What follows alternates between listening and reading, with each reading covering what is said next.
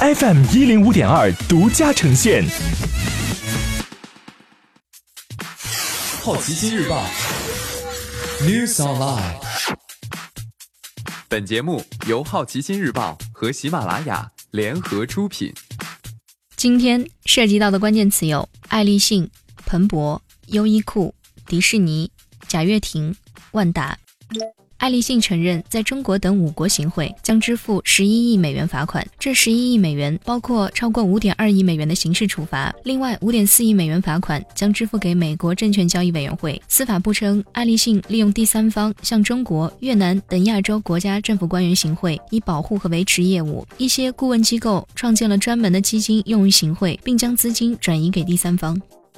彭博终端向用户推送布隆伯格竞选网站。彭博终端的用户只需输入 Mike，系统就会引导用户进入布隆伯格2020竞选网站。参加2020年美国总统大选的其他候选人都没有享受这个快捷功能，这也让人们更加担忧。作为全球最大的新闻机构之一，该公司要如何公正地报道其创始人？